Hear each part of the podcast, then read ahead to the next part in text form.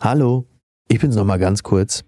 Ihr liebt es, mit Podcasts aufzuwachen, in den Tag zu starten, mit diesen vertrauten, freundlichen, warmen Stimmen. Dann habe ich jetzt etwas für euch, denn ihr habt jetzt die Möglichkeit, euch von einem Podcast ins Bett bringen zu lassen, mit dem Podcast einzuschlafen. Äh, eine Art, ähm, ja, wie soll man das sagen? Eine Art, ja, schon fast eine Art Wiegenlied als Podcast. Und da gibt es jetzt Enter Sandman, den Podcast von Oliver Polak und seinen Freundinnen Samira El-Wazil, Anna Dushime, Hannah Marahil. Und heute, heute startet die erste Ausgabe von Enter Sandman. Sie werden euch in den Schlaf hinübergeleiten. Es ist deutlich besser als Schäfchen zählen. Mit ihrer warmen, temperierten Stimme sind sie im Grunde genommen wie so eine Art heißer Kakao, vielleicht ein Keks auf dem Teller für euch, damit ihr in den Schlaf findet. Und das Ganze, das könnt ihr jetzt hier im Kanal hören oder im Enter Sandman Kanal. Und wenn ihr sagt, also davon bin ich ja so herrlich müde und träge geworden, es gibt auch bereits zwei weitere Episoden, die seien euch dringend ans Herz gelegt. Viel Spaß damit. Enter Sandman mit Olli und Freundin. Na, ihr habt schon auf uns gewartet, oder? Wir sind jetzt da. Habt ihr alles erledigt? Habt ihr die Haustür schon abgeschlossen? Das Licht im Flur ausgestellt? Wart ihr noch auf der Toilette? Habt ihr die Zähne geputzt? Das Licht im Bad ausgeschaltet? Moment, ich glaube, da oben in der Ecke ist noch ein Langbeiner, der muss noch weg. Jetzt würde ich sagen, legt ihr euch einfach in eine bequeme Position. Du bist müde, kannst nicht schlafen, wir bringen dich ins Bett. Aus der Ferne hörst du Hafen, gar nicht so weit weg. Du bist müde, kannst nicht schlafen, du bist nicht allein. Wir decken dich zu, geben dir die Ruhe, zur Nacht von uns der Clan. Enter Sandman. Hallo und willkommen zur allerersten Ausgabe von Enter Sandman. Wir bringen euch ab jetzt jede Woche montags ab 18 Uhr ins Bett. Und wenn ich sage wir, dann bedeutet das, dass ich nicht alleine bin. Ich habe eine Crew. Wir sind eine Gang. Und heute bringe ich euch mit, ja, sie ist meine beste Freundin. Manchmal sagt man das ja so, sie ist meine beste Freundin, aber sie ist wirklich meine beste Freundin. Und sie ist äh, auch in unserer Gang Samira El-Wazir. Hallo. Hallo. Guten Abend. Hi, Oliver. Hallo. Liegst du auch schon im Bett? Ich liege noch nicht im Bett, aber geistig stelle ich mich schon darauf ein, die Gedanken jetzt ruhen zu lassen, das Flirren des Alltags ein bisschen hinter mir zu lassen und ein bisschen in eine innere, ruhigere Stimmung zu kommen. Wie ist es bei dir? Kennst du dieses Gefühl, was man manchmal hat, wenn der Tag so vorbei ist und ganz am Ende, so telefoniert man noch mit jemandem und, und lässt nochmal so den Tag oder die letzten Tage gemeinsam so ein bisschen so abhängend äh, äh, Revue passieren. In diesem Mode befinde ich mich gerade. Was ist denn für dich wichtig, um in diesen Modus reinzukommen, um in die innere Ruhe zu finden? Ich glaube, loslassen, das hört sich immer so blöd Mhm. an, aber, aber dass man, dass man versucht, weil man kann ja jetzt nachts äh, nichts mehr arbeiten oder machen und dies und das, versuchen, Ballast vor dem Schlafengehen so abzuwerfen. Oder ähm, du hast mir das auch mal so irgendwann mal erklärt, als ich so ein größeres Problem hatte und ich wollte es lösen, ich wollte es lösen. Und du sagtest, ey, manchmal geht es nicht, dass man etwas löst. Dann muss man es einfach zur Seite stellen. Das hört sich so banal an, aber ich habe das Gefühl, dass das oft funktionieren kann. Noch bevor wir äh, weiter ins Loslassen gehen, wer hat dich damals ins Bett gebracht, Samira? Ich bin allein ins Bett gegangen. Meine Eltern haben mich nicht so großartig ins Bett gebracht, beziehungsweise ich bin oft äh, eingeschlafen auf dem Sofa, wenn ich mit meiner Mutter noch abends was geschaut habe. Und dann bin ich im Bett morgens wieder aufgewacht. Einer meiner Eltern muss mich offensichtlich, während ich geschlafen habe, natürlich dann ins Bett gelegt haben und zugedeckt haben, aber das habe ich ja nicht mehr mitbekommen, weil ich schon geschlafen habe. aber äh, sonst, wenn ich regulär einfach äh, schlafen gegangen bin, abends nach dem Zähneputzen, bin ich meistens alleine ins Bett gegangen. Und da hast du dich quasi zur Nacht bei deinen Eltern verabschiedet und hast gesagt, hey Leute, ich gehe jetzt mal schlafen. Ungefähr, ja, tatsächlich so. Das war ein bisschen chaotisch bei uns, weil wir, ich hatte keine festen Schlafenszeiten, sondern ich bin einfach schlafen gegangen, wann ich äh, müde war und wann ich ins Bett wollte. Und mein Vater musste immer sehr, sehr viel arbeiten, er musste auch nachts eben viel arbeiten und war als Kurierfahrer unterwegs für eine Zahnarztpraxis, ähm, weil er tagsüber sein Studium hatte und eben so zwei Nebenjobs nachts absolvieren musste. Und meine Mutter war auch ähm, sehr eingespannt mit ihren Sachen und deswegen irgendwann dann abends gesagt, boah, ich bin jetzt ganz müde, ich gehe jetzt schlafen, Mama. Und dann habe ich mich ins Bett gelegt, vielleicht noch irgendwas gelesen oder geblättert und dann bin ich mit dem Buch äh, auf der Brust sozusagen eingeschlafen. Ja, bei mir war das so, also es gab so ein, ein, ähm, also mich hat eigentlich so, also in meiner Erinnerung, vielleicht war es auch anders, mich hat eigentlich mehr mein Vater immer ins Bett gebracht. Also es war so, dass ich äh, auch dann meine Zähne oder so geputzt habe und dann bin ich, ich hatte so ein Klappbett, das war mal so ausgeklappt und dann war ich, lag ich in diesem Klappbett, da gab es so eine kleine Lampe und ich hatte im, äh, in, in diesem Inneren von diesem Klappbett meine ganzen so Aufkleber kleben, so vom Zirkus und irgendwelche anderen Sachen, die gerade so in waren, Pumuckel, Alf, Aufkleber. Und ich starrte dann immer so auf diese Aufkleber und wartete dann auf meinen Vater. Und irgendwann hörte ich dann immer die Schritte und dann kam er und dann hat er mich immer gebencht, heißt das. Das ist so, äh, benchen ist so ein jiddisches Wort für segnen. Ne? Dann hat er so seine Hand auf meinen Kopf gelegt und auf seinen. Das war so ein Ersatz, weil wir beide keine Kippa also getragen haben.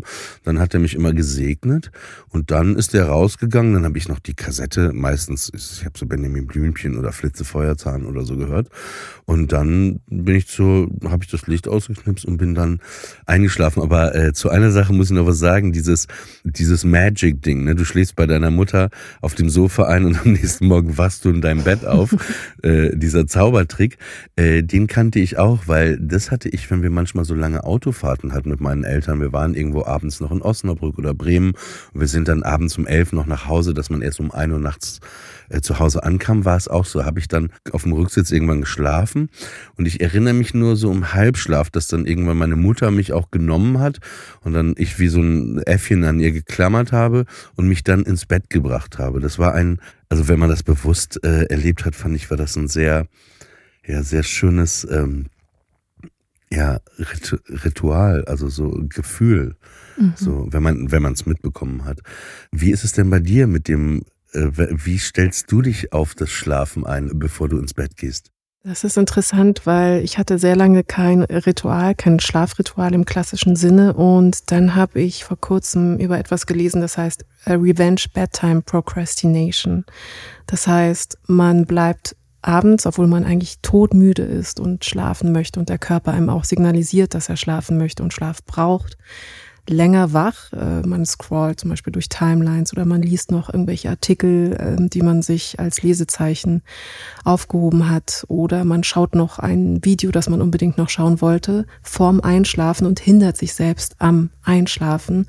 Und äh, das ist aus dem Chinesischen übersetzt worden, deswegen das Wort Revenge. Also man, man übt Rache am eigenen Körper dafür aus, dass man den ganzen Tag gearbeitet hat und keine Zeit für seine eigene Freizeit und seine eigene Herzensbildung und Kontemplation hatte.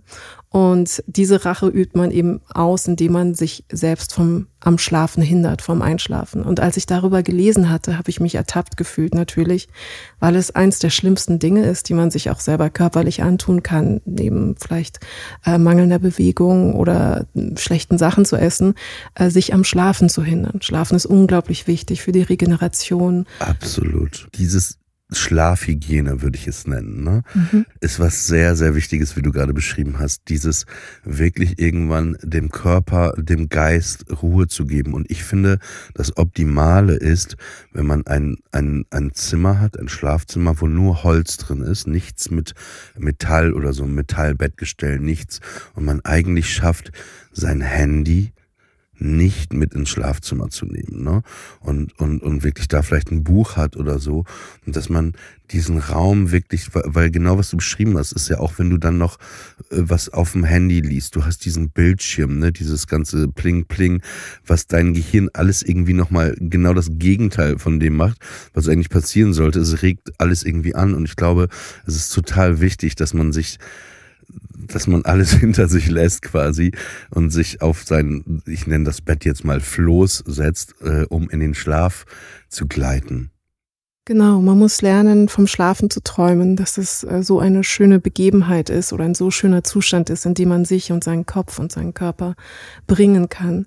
Weil Schlaf ist eigentlich eines der effizientesten und einfachsten Arten, in eine Situation der eigenen inneren Neutralität zu kommen, die nichts von einem verlangt und nichts von einem fordert, sondern ganz ungefiltert erlaubt, im Schlaf fast zu philosophieren, wenn man träumt, oder im Schlaf zu regenerieren, wenn man gerade nicht träumt. Und deswegen ist das unglaublich wichtig eben für unser physisches und psychisches Wohlbefinden. Also nicht nur die ähm, Länge des Schlafes, sondern genau wie du es gerade angesprochen hast, auch die Qualität des Schlafes. Also beides geht da Hand in Hand. Und um deine Frage eben dann nach dem Ritual zu beantworten, nachdem ich verstanden habe, dass ich das auch eben gelegentlich mache, also diese Revenge Bedtime Procrastination und mich am Schlafen hindere, nur um mir den kurzen Kick von einer vermeintlichen Dopaminbefriedigung in Form von komplett hedonistischen und belanglosen Inhalten des Internets zu geben, habe ich beschlossen, eben das Handy nicht mehr Teil des Einschlafprozesses zu machen. Also nicht mehr beim Scrollen einschlafen oder nicht mehr vorm Einschlafen noch das Handy, das blaue Licht, ähm, äh, auf mein Gesicht scheinen zu lassen.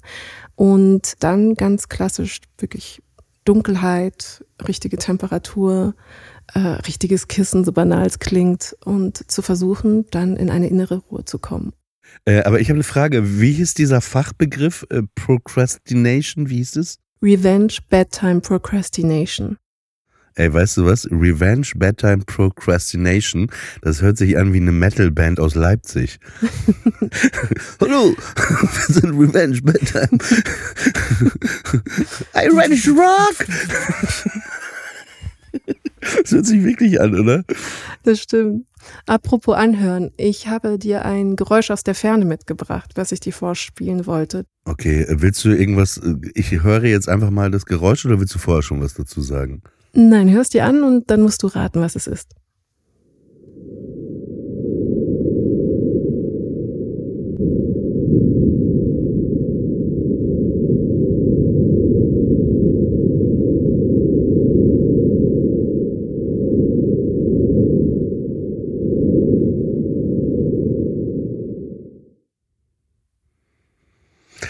Also, das Geräusch hört sich so an, als ob man auf einer Flugzeugtoilette wäre und äh, dieses Ding da unten nicht richtig geschlossen ist und irgendwie man draußen von Weitem, also, also nach meinem Gefühl, da war es auf einer Flugzeugtoilette, das hat sich unten nicht richtig geschlossen, da wo das alles abfließt und es war so, so offen, das war das Fluggeräusch vom Flugzeug. Also das ist Tipp eins Tipp zwei wenn ich zwei habe, wäre, es ist... Ähm, ein Güterzug, der von weitem vorbei gerauscht ist, als du irgendwo standst. Beides sehr schön und passt irgendwie gewissermaßen zu dem eigentlichen Geräusch. Äh, das ist eine Aufnahme von der Marsoberfläche und das sind Winde, die auf dem Mars zu hören sind.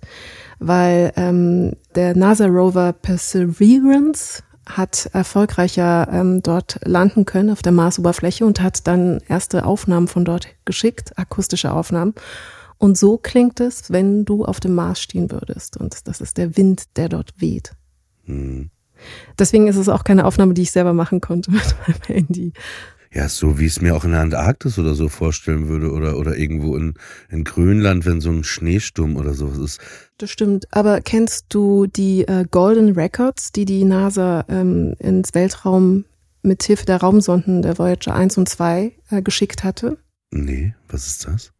Die Golden Records, das sind wie goldene Schallplatten und die wurden 1977 eben mithilfe der Raumsonden ins äh, unendliche Universum geschickt.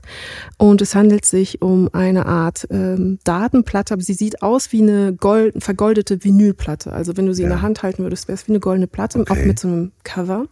Mhm. Und die Idee dieser Datenplatten, ähm, auf denen so mathematische Formeln zum Beispiel eingraviert worden sind, also die kann man abspielen mit Hilfe einer Nadel und ähm, so äh, bestimmte Informationen über die Menschheit, aber auch 55 Grußformeln in verschiedenen Sprachen und verschiedene Songs.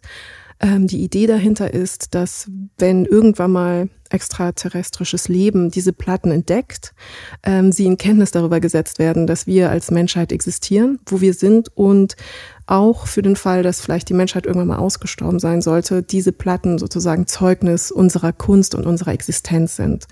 Und der amerikanische Astronom Carl Sagan hatte eben mit seinem Team ausgesucht, was auf diese Platte drauf soll. Also die Frage dahinter war, wenn ein Alien diese Platte bekommt, was soll er über die Menschen erfahren? Und am allerinteressantesten finde ich eben, also klar, neben mathematischen Formeln in der Annahme, dass Mathematik als universale Sprache sozusagen auch von Aliens ähm, dekodiert werden und verstanden werden kann, ähm, fand ich die Auswahl erstens der Songs und zweitens der Geräusche, weil auf der Platte sind so Geräusche wie Gewitter und Regen und eben Wind. Aber warte, jetzt bin ich richtig gespannt, weil ich hatte gerade direkt die Assoziation und wollte sagen, ich hoffe nur, dass ein musikalisches Lied drauf ist. Aber sag mal, welche Songs sind das? Es sind sehr, sehr viele verschiedene Songs aus allen Genres und Gattungen. Also es ist World Music drauf, aber natürlich auch klassische Musik, E-Musik, U-Musik von Bach zu Mozart, aber auch von Louis Armstrong, My Melancholy Blues. Und für mich ist aber ein ganz, ganz wichtiger und interessanter Song drauf, der heißt Dark Was the Night von äh, Blind Willie Johnson. Und das ist ein Song, äh, den hat er 1927 gespielt. Es ist nur Summen. Du hörst keine Lyrics, keine Wörter, sondern einfach nur äh, Blind Willie Johnson, der äh, mithilfe von äh, so einem äh, ähm, von einer bestimmten Gitarre eben diesen Blues-Song ähm, spielt. Und Carl Sagan wurde natürlich gefragt, warum er speziell dieses Lied haben möchte, weil es ein sehr trauriges Lied eigentlich ist und es hat ja auch keine, keine, keine Lyrics. Also was war die Idee dahinter, das auf die goldene Platte zu pressen, damit ein Alien das empfängt? Und der Song, der heißt ja Dark Was the Night, ist eben über das Einschlafen, wenn es schwer ist einzuschlafen, weil die Nacht so dunkel und ein bisschen bedrohlich ist. Und Carl Sagan hat gesagt, Blind Willie Johnsons Lied handelt von einer Situation, mit der Menschen oft konfrontiert waren in ähm, der Menschheitsgeschichte und mit der er als Musiker auch oft konfrontiert war, nämlich die Nacht bricht herein und es gibt keinen richtigen guten Platz zum Schlafen. Und seit Menschen auf der Erde existieren, ist die Nacht manchmal wie so ein Tuch, das über einen fällt und ähm, manchmal was Beruhigendes hat und manchmal was Beunruhigendes hat. Und diese ganz spezielle existenzielle Situation vorm Einschlafen, wenn die Nacht so über einen quasi wie so ein Tuch äh, gelegt wird, ähm, manchmal eben ein bisschen furchteinflößend sein kann, ähm, wenn man alleine ist, oder aber auch beruhigend sein kann, wenn man in den Schlaf gesungen oder gesprochen wird oder ein Lagerfeuer da um die Ecke ist oder eben Behaglichkeit da ist. Dieses sehr, sehr, sehr spezifische Gefühl ist den Menschen sehr eigen und deswegen wollte er genau diesen Song auf genau dieser Platte haben, um dieses sehr spezifische Alleine oder Einsamkeitsgefühl vom Schlafen einzufangen. Und das fand ich unglaublich interessant und poetisch. Und so hatte ich nie über das Schlafen nachgedacht. Total. Man muss dazu sagen, dass äh, Blind Willie Johnson ist der Name richtig, oder? Genau. Genau, dass er schwarz war und äh, ich mir auch vorstellen konnte, dass diese, diese Bedeutung von dem Lied, was du gerade alles gesagt hattest, natürlich auch was äh, zu der Zeit, wo dieses Lied komponiert wurde, eine Zeit in Amerika, wo man vielleicht auch nicht unbedingt als Schwarzer in diesem Land ruhig schlafen konnte. Absolut. Äh, er war auch äh, blind, ähm, also musste auch äh, ohne Obdach nachts ähm, viel durch die Gegend reisen wie ein Vagabund und deswegen ist es sowohl politisch eine politische Einsamkeit und ähm, mhm. eine furchteinflößende Situation als auch eine existenziell und real physische Situation gewesen, die er da auf jeden Fall verhandelt. Und ich wollte dich aber fragen, welchen Song würdest du auf so eine Platte packen? Ich, ja, ganz klar, das hatte ich jetzt. Ich, Bohemian Rhapsody von Queen. Ah, ja, klar. Natürlich. Weil ich finde, das hat. Ja, ich bin ja jetzt absolut. gar nicht so der größte Queen-Fan. Aber es ist also, absolut richtiger Song. Aber ich ja. finde auch, dass dieses Lied einfach sehr viele verschiedene Facetten hat. Mhm. Und ich habe gerade auch geguckt, es hätte von der Zeit auch gepasst. Das Lied Bohemian Rhapsody ist 1975 ähm, rausgekommen und 77 wurde ja die Schallplatte ins, ins All geschickt. Die Frage ist, wenn man heute nochmal so eine Schallplatte schicken würde, würde man das Hörbuch von Stuckrad Barre noch wach drauf machen oder nicht? Ich bin eh, ich bin eh ganz dankbar, dass wir den äh, Podcast äh, Enter Sandman und nicht noch wach Fragezeichen genannt haben, oder? Da bin ich auch sehr froh drum. Ich würde gerne mit dir über ein Thema diese Woche sprechen. Und zwar würde ich gerne mit dir über Stofftiere, Kuscheltiere sprechen. Und weil ich finde, die waren auch immer so ein Teil in der Kindheit oft, ne, wenn man so ein Kuscheltier hatte. Äh, es war ja halt äh, auch mit immer im Bett, ist ja auch mit schlafen gegangen quasi. Und ich wollte dich fragen, äh, was für einen Bezug hast du zu Kuscheltieren? Hattest du ein Kuscheltier, als du ein Kind warst? Ich hatte, ich hatte nie Kuscheltiere. Warum nicht? Einfach so. Ich habe nie welche bekommen und ich habe auch nie welche mir gewünscht. Deswegen hatte ich keine. Deswegen habe ich so eigentlich erst im Erwachsenenalter einen Bezug dazu hergestellt, weil Menschen mir dann Kuscheltiere geschenkt haben, manchmal als äh, romantische Geste. Warte mal, wie also so so auf auf auf der Kirmes erst so eine Rose geschossen und noch so ein Teddy oder was? zum Beispiel ja der Klassiker oder zum Valentinstag eben so so ein Plüsch-Teddy ähm, oder so. Darf ich raten, wie dein Gesichtsausdruck war? Also du fandst die Geste irgendwie nett, aber du dachtest, was soll ich jetzt mit diesem Teddy anfangen? War ja, nein. Also es war ich nein, ich habe mich wirklich wesentlich mehr über die Geste dann gefreut, als dass ich es komisch gefunden hätte, ein Kuscheltier zu bekommen. Aber das nur um zu erklären, ich habe emotional tatsächlich gar nicht so einen großen Bezug zu Kuscheltieren, wobei ich sie aber auch schon sehr gerne verschenkt habe an meine äh, Patenkinder beispielsweise. Also ich verstehe um die Kuscheligkeit, die Haptik, die beruhigende Wirkung und ähm, das Gefühl, eben einen ewigen Freund bei sich haben zu können. Also das verstehe ich total. Ja, genau, äh, das finde ich ist so ähm, ein ganz gutes Bild, was du da gerade so geöffnet hast, weil genau das war das ja, dieser, ob du den Bären hattest, ich hatte einen Bären, den ersten, der hieß Timmy und dann später hatte ich noch einen Tiger, die hieß Elsa, es war eine Tigerin, mhm. wegen der Fernsehserie Elsa, die Löwin. Ich meine Tiger Elsa genannt und ich hatte noch einen Affen, der hatte, glaube ich, keinen Namen. Auf jeden Fall, das war so ein Trio, die drei. Und ähm, klar, wie du sagst, die waren ewige Freunde, die waren einfach immer da, ne? Die sind, die haben dich nicht alleine gelassen, mit denen, die waren nicht blöd zu dir. Du gingst halt in dein Zimmer und die waren halt da. Die waren immer da. Und wenn, das ist absurd, wenn ich heute nach Hause fahren würde, ne? also nach Papenburg ins Emsland, wo ich aufgewachsen bin, ich weiß, äh, meine Eltern hatten so eine Sauna, die niemand benutzt hat, ne? Und die stand irgendwie immer leer und irgendwann haben sich bei mir auch die Stofftiere angehäuft, so. Und dann war ich halt irgendwann älter und so, was macht man mit den Stofftieren? Und die sitzen alle in der Sauna jetzt. Und ich wüsste, wenn ich jetzt nach Hause fahre und, und äh, äh, die Sauna ist auch gegenüber genau der Toilette, auf der man sitzt. Und das ist immer so, wenn man auf diese Toilette geht, schaut man in die Sauna mhm. und da, die ist halt voll mit Stofftieren, diese Sauna. Das ist ein bisschen, erinnerst du dich noch bei E.T., bei E.T., als er sich irgendwann mal versteckt, so zwischen den Kuscheltieren gibt so eine Szene. Und so ist das ein bisschen. Ich fand es auch manchmal gruselig, wenn ich abends nach Hause kam, also mit 18 und so, und die Stofftiere waren in der Sauna, dann hatte ich manchmal so, dachte ich, oh Gott, nachher ist der E.T., also dann hat sich da versteckt. Also irgendwie fand ich den Gedanken, dass E.T. sich bei mir zwischen den Stofftieren versteckt, sehr wohlfühlend, also fühlte sich sehr gut an. Und gleichzeitig äh, hatte ich, hatte ich mich, glaube ich, sehr, sehr, sehr erschrocken, wenn er in der, in der Sauna ge gewesen wäre. Aber ich, Stofftiere sind irgendwie in Ordnung. Ich glaube auch, auch dass ähm, manch, manchmal auch mit, als Kind mit denen redet und denen vielleicht seine Sorgen oder so erzählt oder wie einer Puppe, ne? Wenn man mit einer Puppe. Hattest du Puppen oder auch nicht? Nee, äh, Barbies hatte ich auf jeden Fall, ja. Barbies äh, waren ein wichtiger Faktor meines Aufwachsens. Es gibt jetzt ja eine Down-Syndrom-Barbie, ne? Ah, wirklich? Wusstest du nicht? Mm -mm. Doch, es gibt eine, eine Barbie, habe ich jetzt gesehen, also hat Mattel offiziell rausgebracht. Die ist, die hat Down-Syndrom, die Barbie. Das ist ja super, dass du eine Diversifizierung der Puppen hast, einfach, also in Form Ja. von, also welche Hautfarben, Körperformen, ähm, Handicaps. Ich glaube, bei Körperformen sind sie noch nicht so weit, habe ich immer das Gefühl.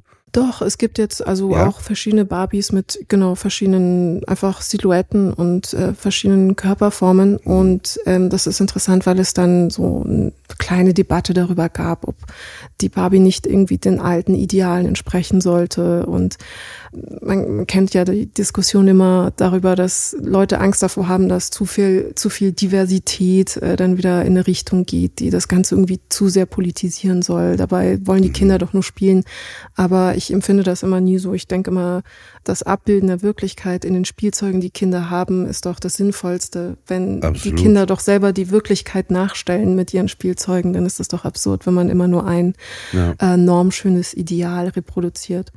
Aber noch eine Frage zu den Stofftieren. Ähm, warum glaubst du, haben oft Erwachsene, es gibt ja auch viele erwachsene Leute, die immer noch ihre Stofftiere haben, ne? Und, und immer, warum glaubst du, dass Erwachsene oft noch Stofftiere haben? Also zum Beispiel, ich musste in eine Wohnung kurz rein, weil es gab irgendwo ein Leck. Und dann musste ich ähm, in die Nachbarswohnung rein. Da war so eine ältere Frau. Die war fast 80 und ich kam halt in das Wohnzimmer und da saßen ungelogen in diesem Wohnzimmer 200 Stofftiere, die mich so angestarrt haben. Was glaubst du, ist das Ding mit vielen Erwachsenen, die diese Stofftiere sammeln oder ihre alten Stofftiere noch haben? Woran hält man fest, glaubst du? Mhm. Es gibt ja verschiedene Gründe zu sammeln. Also es gibt ja erstens eine Sammelleidenschaft und die besteht ja immer darin, einfach eine Vollständigkeit der Dinge zu haben. Das heißt, das ist ganz unabhängig von dem Objekt des Sammelns, sondern es geht eher darum, ähm, alles zu haben, zu präsentieren und nichts aufzugeben. Und dadurch entsteht ja dann auch eine Masse. Also es kann ja Bücher, Plüschtiere, Spielzeuge, Spielzeugautos, alles Mögliche sein.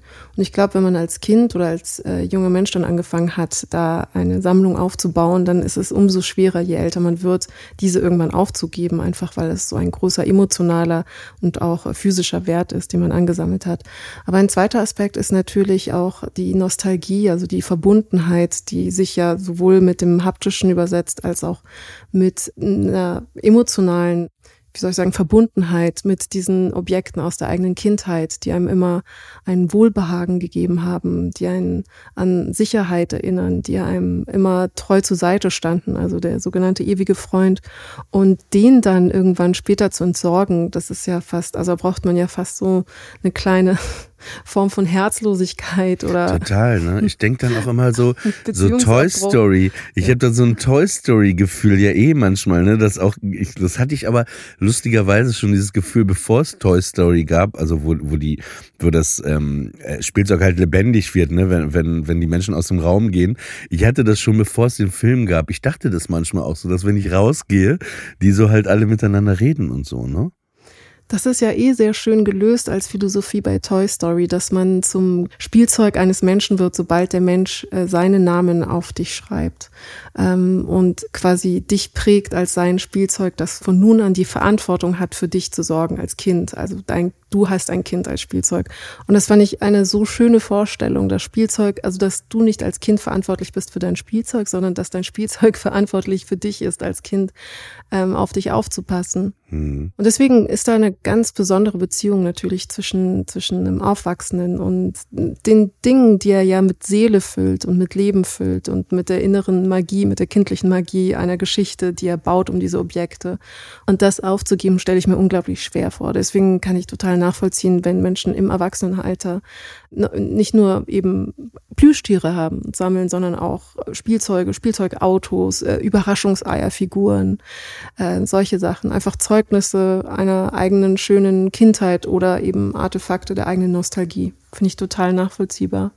Hast du denn, hast du Kuscheltiere? Du hast Kuscheltiere, glaube ich, noch in deiner Wohnung, oder? Ja, wenn ich mich richtig nee. erinnere. ich habe die auch nicht richtig entsorgt, aber ich hatte irgendwie das Gefühl, also ich, dass ich irgendwie beim Prozess des Erwachsenwerdens mich mal für eine Zeit von denen trennen musste. Und dann habe ich die ähm, in Müllsäcke gepackt, keine Angst, keine Angst. In Müllsäcke nur für den Transport, weil die einfach sehr groß waren und die hättest du nicht in den Koffer packen können. In Müllsäcke nur für den Transport gebracht und äh, hab die in Berlin ähm, zu der Wohnung äh, meiner Mutter gebracht, wo so ein Kinderzimmer ist, wo die Kinder von meiner Schwester, wenn sie mal da sind, auch spielen. Und die habe ich da alles schon quasi dann platziert und die sitzen da jetzt und ich rede mir halt ein, dass die auf mich warten. Aber absolut bin ich voll bei dir. Die hätte ich nicht entsorgen äh, können. Aber weißt du, was glaube ich der Albtraum ist? Und das kriegt man ja manchmal mit so an so einer Raststätte oder in Situationen. Das Schlimmste ist, wenn du als Kind dein Lieblingsstofftier verlierst. Mhm. Ja. Das, das ist, ist, wirklich tragisch. Das, das ist ein Drama. Das ist wirklich, und das fühle ich auch total, weil du ja so eine Bindung zu diesem so aufbaust. Und wenn der dann weg ist, und es ist wirklich ein Drama, aber es gibt ja, ich weiß nicht, ob du das weißt, eine Lösung dafür in Frankreich. Da gibt es eine Giraffe und die heißt Sophie la Giraffe. Mhm. Und das ist eine Giraffe, und die gibt es an jeder Autoraststätte und überall einfach zu kaufen. Die äh, besteht aus Naturkautschuk, ist so ein bisschen härter, ist kein richtiges Kuscheltier, hat auch den Effekt, kannst du auch dran rumbeißen, so, so ein Beißring, ne, wenn man so als Kind ist, um, um die Zähne auch zu lockern. Und diese Giraffe, das heißt, äh, also das Konzept ist da einfach, wenn diese Giraffe halt verloren geht, dann kannst du halt an die nächste Raststätte fahren und schnell eine Ersatzgiraffe quasi kaufen, dass das Kind das quasi gar nicht merkt, diesen Verlust. Verstehe. Das ist sehr smart. Das ist wirklich eine gute Art, dieses Problem zu lösen. Ey, das ging jetzt so schnell. Wir sind schon fast am Ende äh, angekommen. Ich, ich, ja, ich, schön war das jetzt. Es ging aber sehr schnell. Ähm, ich weiß nicht, für diejenigen, die noch nicht eingeschlafen sind, haben wir uns überlegt, das gab es ja früher auch, dass man selber in den Schlaf gezählt hat oder äh, in den Schlaf gezählt wurde. Und wir würden euch gerne jetzt auch jede Woche in den Schlaf gemeinsam zählen. Und ähm, hast du einen Wunsch, was wir zählen? Sonst würde ich einen Vorschlag machen. Wir könnten Teddybären zählen. Ja, ich dachte Stofftiere, die verloren gingen und dann wiedergefunden wurden. Okay. Ja, ne, wir verabschieden uns jetzt, oder? Oder erst später. Aber dann schlafen ja schon alle. Mach du das doch, du kannst wahrscheinlich viel besser als ich. Wir zählen jetzt in den Schlaf und wünschen eine geruhsame Nacht. Vielen Dank, dass ihr uns zugehört habt. Falls ihr nächste Woche wieder einschlafen möchtet, könnt ihr das gerne mit Oliver machen. Genau, in der nächsten Folge machst du Pause und dann nächste Woche ist äh, unsere Freundin, die wunderbare Anna Dushime hier. Dann würde ich sagen, vielen Dank fürs Zuhören und wir zählen euch jetzt in den Schlaf.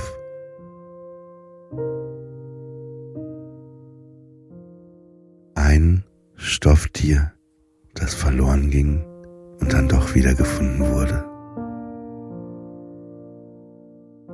Zwei Stofftiere, die verloren gingen und dann wieder gefunden wurden. Drei Stofftiere, die verloren gingen und dann doch wieder gefunden wurden. Vier Stofftiere, die verloren gegangen waren und dann wieder gefunden wurden. Fünf Stofftiere, die verloren gingen und dann doch wieder gefunden wurden. Sechs Stofftiere, die verloren gingen und dann wieder gefunden wurden.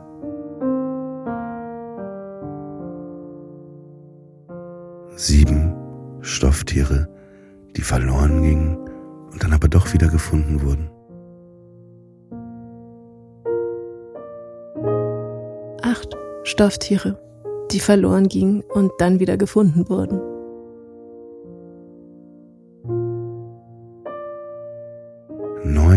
Stofftiere, die verloren gingen und dann doch wieder gefunden wurden.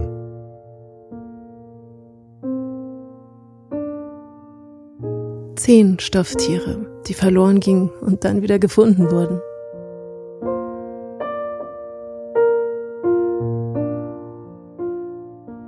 Elf Stofftiere, die verloren gingen und dann doch wieder gefunden wurden.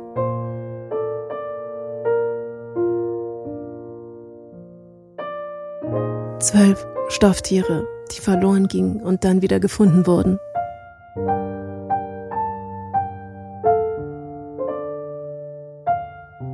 Dreizehn Stofftiere, die verloren gingen und dann doch wieder gefunden wurden.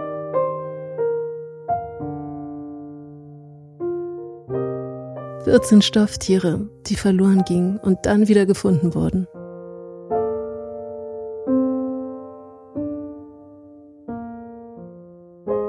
Fünfzehn Stofftiere, die verloren gingen und dann doch wieder gefunden wurden.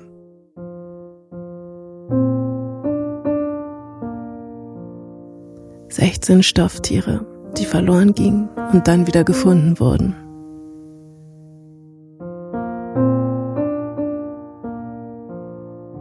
17 Stofftiere, die verloren gingen und dann doch wieder gefunden wurden.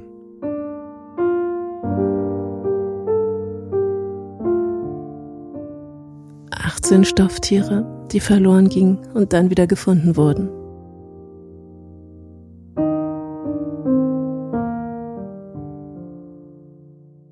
Neunzehn Stofftiere, die verloren gingen und dann doch wieder gefunden wurden.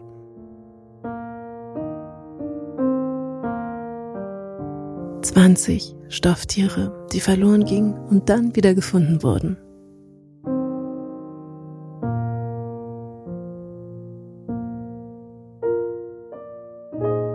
Einundzwanzig Stofftiere, die verloren gingen und dann doch wieder gefunden wurden.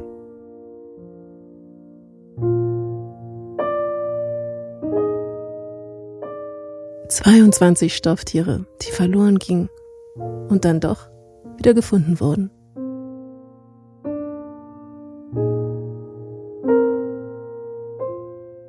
23 Stofftiere, die verloren gingen und dann doch wieder gefunden wurden.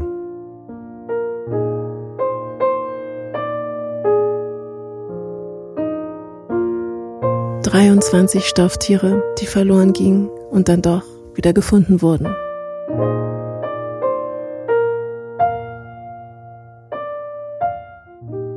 Vierundzwanzig Stofftiere, die verloren gingen und dann doch wieder gefunden wurden.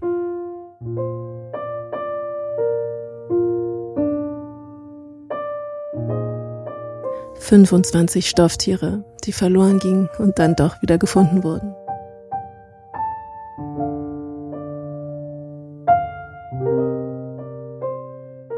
Sechsundzwanzig Stofftiere, die dann doch, also die sind verloren gegangen und dann wurden sie doch wiedergefunden.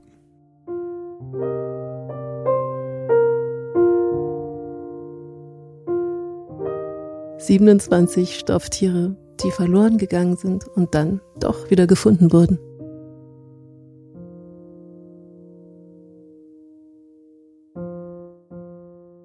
Achtundzwanzig Stofftiere, die verloren gingen und dann doch wieder gefunden wurden.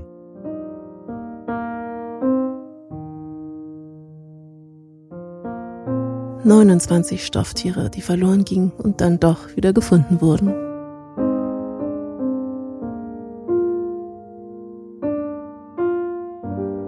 30 Stofftiere, die verloren gingen und dann doch wieder gefunden wurden.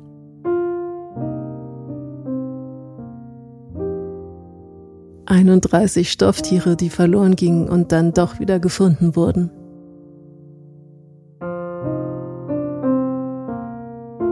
Zweiunddreißig Stofftiere, die verloren gingen und dann doch wieder gefunden wurden.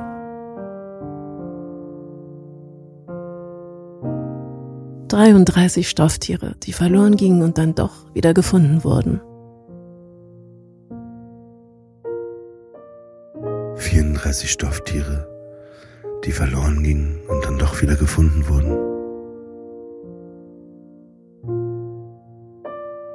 35 Stofftiere, die verloren gingen und dann doch wieder gefunden wurden.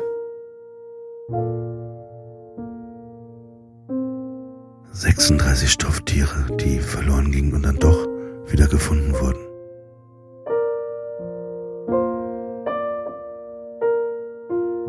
Siebenunddreißig Stofftiere, die verloren gingen und dann doch wieder gefunden wurden.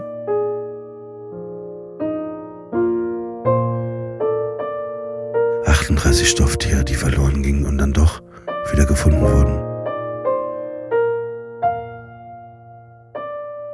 39 Stofftiere, die verloren gingen und dann doch wieder gefunden wurden. 40 Stofftiere, die verloren gingen und dann doch wieder gefunden wurden.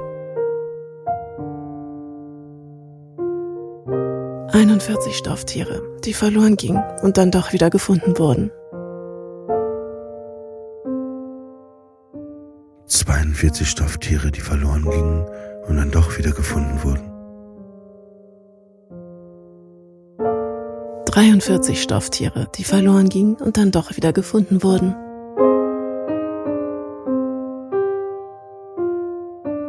44 Stofftiere, die verloren gingen und dann doch wieder gefunden wurden. 45 Stofftiere, die verloren gingen und dann doch wieder gefunden wurden. 46 Stofftiere, die verloren gingen und dann doch wieder gefunden wurden.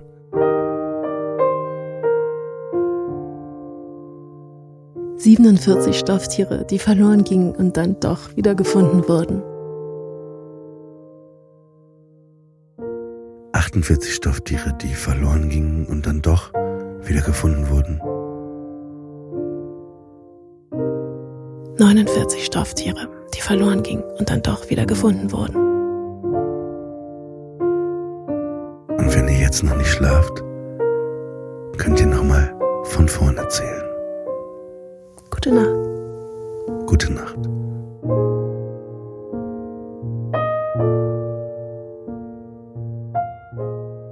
Enter Sandman ist eine Studio Bummens Produktion. Executive Producer Tobias Baukage. Produktion Hanna Marail. Ton und Schnitt Konstantin Lange und ein besonderer Dank geht an Aerobik für die wundervolle Musik.